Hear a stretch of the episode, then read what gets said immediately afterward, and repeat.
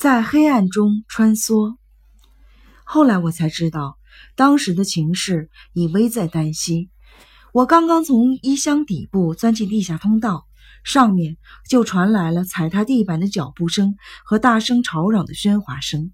闯入者已经冲进了别院，从喧闹声判断，似乎不止三五个人，每个人嘴里都骂骂咧咧的。我吓得浑身冒冷汗，心想：幸亏听了姐姐的话。我熄灭了煤油灯，在阴暗的地下通道里摸索着前进。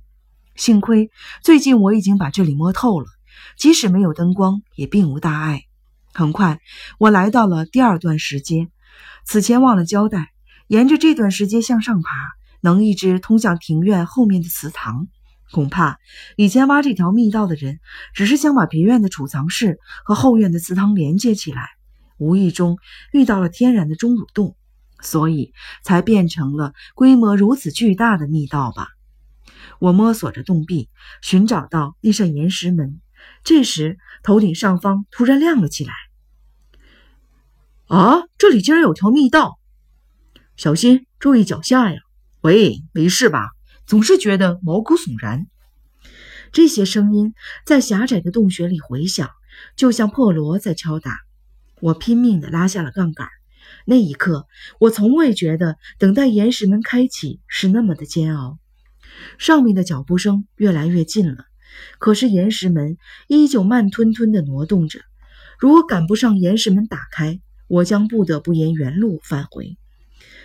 但是从那个方向也传来了脚步声和叫骂声，而且正在向我靠近。我恐惧至极，浑身的鸡皮疙瘩都起来了。岩石门总算开启了一条缝。勉强能容一个人通过，我硬生生地挤了进去，从里面拉下了杠杆。这次又是千钧一发，岩石门还没有完全关好，便听见一大群人从上面下来了。哎呀，快看，岩石在动！晚了一步，混蛋！看来他一定刚刚从这里钻过去。怎么才能移动这块岩石呢？慢着，让我看看。我又开始在黑暗的地下通道里前行了。这时我才意识到，这些人的计划是多么的庞大与周密。他们应该在密道的每一个入口都布置了人手。如果真的是那样，我必须尽快赶到那个岔路口，否则我很有可能被那些从浓茶入口闯进来的捕捉者堵住了去路。后来我才知道，他们的确如我想象的那样，事先分成了几拨人马，守在钟乳洞的各个入口。一得知我钻进了地下通道，便发出命令，所有人一起进了洞。幸运的是，因为是晚上，行动不便，传达命令多少耗费了一些时间。再加上他们不熟悉地下通道的地形，行动不够敏捷，所以我才在他们之前赶到了岔路口。可是我依然无法安心，追捕者的数量似乎渐渐增多了。不时传来的吼叫声就像百雷齐鸣，震动着地下通道里的空气。我被他们追赶着，发了疯似的从圆之洞钻进了通向天狗之鼻的洞窟。从天狗之鼻到达回声之时、鬼火之渊也就不远了，只要渡过鬼火之渊就没事了。村民们不敢从那里再向前跨出一步，就算他们过来了，还有胡之穴这个理想藏身之地呢。要想彻底搜查胡之穴是绝对不可能的。靠着这种想法的支撑，我一直走到了天狗之鼻，却突然惊得站在了原地。前方的回声之时传来吵吵嚷嚷的说话声，声音在回声之时反反复复的激荡，越来越大，渐渐的向这边靠近。我怎么忘了？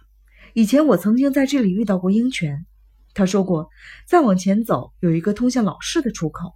现在从对面走过来的那些人，一定是从那个入口进来的。我陷入了穷途末路，后面的追兵越来越多，不时爆出叫喊声，让洞内的空气都在颤抖。前方的回声之时，又时时刻刻有脚步声在逼近。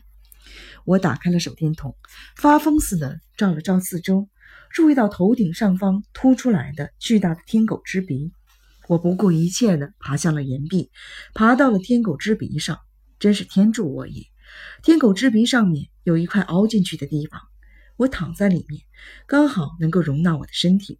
我刚躺下，回声之时的拐角处便出现了火把的光亮，脚步声也渐渐的迫近了。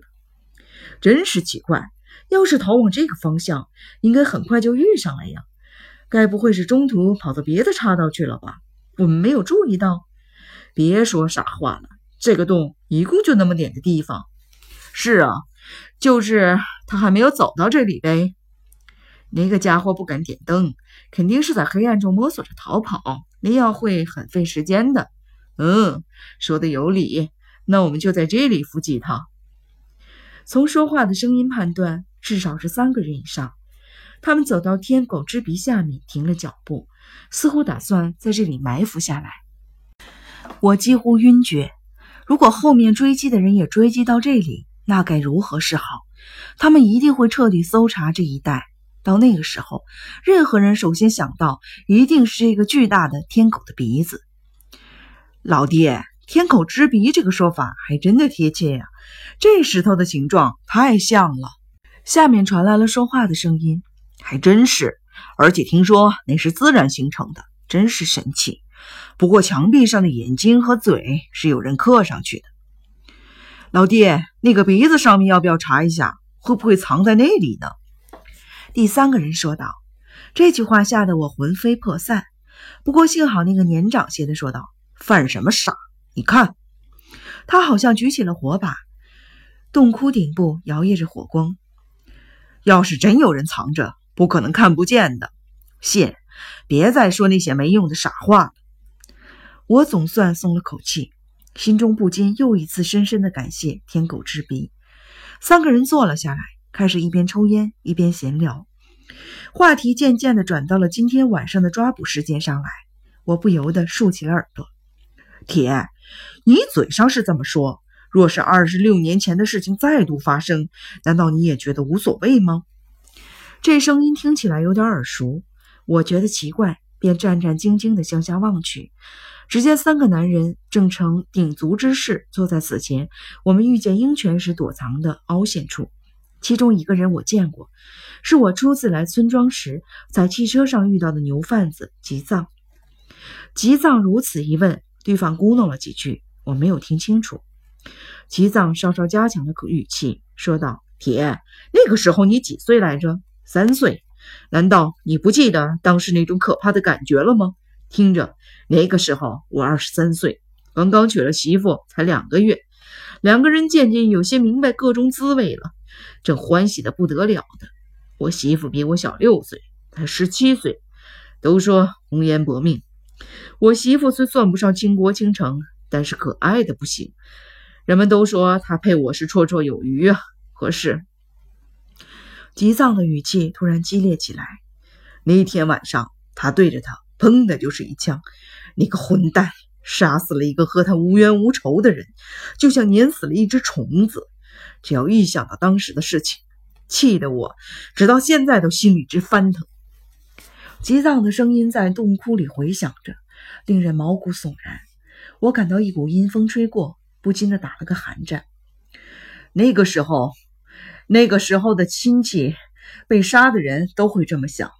可是老爹，即使如此，也没有必要把事情闹到这个份上，对那个臭小子穷追猛打吧？不能交给那些警察老爷们吗？吉藏冷笑了几声：“铁，你这么年轻，倒是挺相信警察的呀。你给我听好了，警察是指不上的。二十六年前，要葬那个混蛋可是大闹了一个晚上呢。警察要是能早点赶到，死者和伤员至少会减少一半。可现实呢？那帮家伙出现的时候，一切都已经结束了。要葬早就逃到山里去了。这下你知道了吧？”警察做事就是这个德行，他们总是在事情平息之后不知羞耻的出现。这种人靠得住吗？还是爱惜自己这条命吧？就得学着我这样保护自己。可是老爹，就算不管那个臭小子，二十六年前的那件事也不一定会再次发生啊！你能打保票吗？能保证不会发生？那眼下发生的这些杀人案怎么解释？自从二十六年前出了事以来，这些年村子里没有发生过一起杀人案。可是那个臭小子来了以后，却接二连三的发生了这么多不吉利的事情，这又怎么解释呢？那个家伙是恶魔崽子。从我在汽车上遇见他，我就这么想。那个时候，我就该一狠心的把他打死。吉藏咯吱咯吱咬牙的声音，仿佛一把锥子在钻动着我的神经。我的心情异常的沉重，如同灌铅一般。那是因为老爹，你的恨不止一重啊！你不是还和农茶尼姑妙莲关系不错吗？那个叫铁的年轻人用讥讽的口气说道。吉藏的回答语气愈发的严厉了。难道不行吗？和妙莲好有什么不对？反倒是破锅配破盖。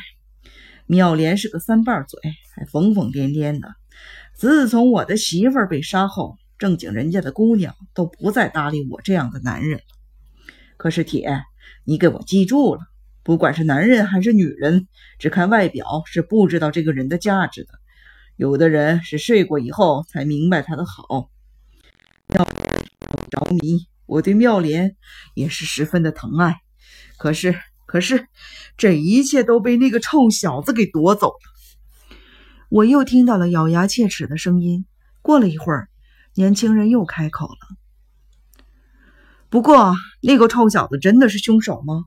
我不太相信。”这时。一直默不作声的听着二人对话的第三个男人开口了，说的就是这个。我开始也是半信半疑，可是最近我也开始觉得他就是凶手。这是因为，他向前探身，继续说道：“我们家的那位少夫人，你也知道的，就是那位到神户去把臭小子接回来的少夫人。以前他十分偏袒那个臭小子，只要别人一说起那家伙，他就会生气。”还会为他辩白，可现在呢，态度来了个一百八十度的大转弯，不但变得疏远了，甚至都不再接近他了。一定是因为少夫人看穿了那个臭小子的本性。别看她是个女人，可是个绝顶聪明的人呐。我心中咯噔了一下，虽然他没有提到名字，不过这位少夫人一定是美野子。这么说。西屋的少夫人也说那个家伙是凶手。铁问道：“没有，人家可是谨慎的人，说话不会像咱们这么随便。不过前几天我们家的工头悄悄地试探了一下他的口风，结果他刚刚说出臭小子的名字，少夫人脸色就变了，说道：‘不要对我说这个人的事，我再也不想听到关于他的任何消息。’”说完，就逃也似的进屋里去了。所以工头说，少夫人一定掌握着臭小子就是凶手的证据。如此看来，就连梅野子也抛弃了我。他们所说的证据是什么呢？当然，这种东西是不存在的。可就算梅野子掌握着类似的东西，他为什么不向我确认呢？我仿佛被推入了地狱，感到深深的绝望。是吗？看来果然是铁的话刚说了一半，突然从对面传来了一声喊叫声，三人闻声一起站了起来。那是什么？应该是那个臭小子被抓住了吧？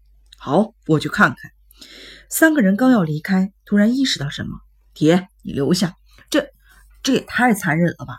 害怕了？没出息！我们很快就回来，你在这里守着。被单独留下来的铁举着火把。坐立不安，没多久，他终于忍不住了：“老爹，等等我，等等我！”他一边喊，一边追赶那两个人去了。太好了，就是这个时候，错过这一刻，就再也无法从追捕者手中逃脱了。我以最快的速度从天狗之鼻上滑了下来，转过了回声之石，来到了鬼火之渊。我最害怕的就是有人在鬼火之渊把守，所幸对方并没想到这一点。周围一个人都没有，我松了一口气，借助手电筒的光，仔细的辨认了四周，很快就找到了那条栈道。四周一片漆黑，但我走过一次，所以并不太害怕。我很快就到达了鬼火之渊的对岸，四周被黑暗所笼罩，简直不是人呆的地方。可是除了这里，我再也找不到安全的地方了。我感到无比的寂寞，仿佛有一阵秋风从心中吹过。我万分的沮丧，蜷缩在黑暗里。就在这时，有个东西突然扑进了我的怀里，我顿时吓得跳了起来，足足跳出两三步远。这时传来了一个声音：“哥哥，是我，是我呀！”天哪，这不是点子的声音吗？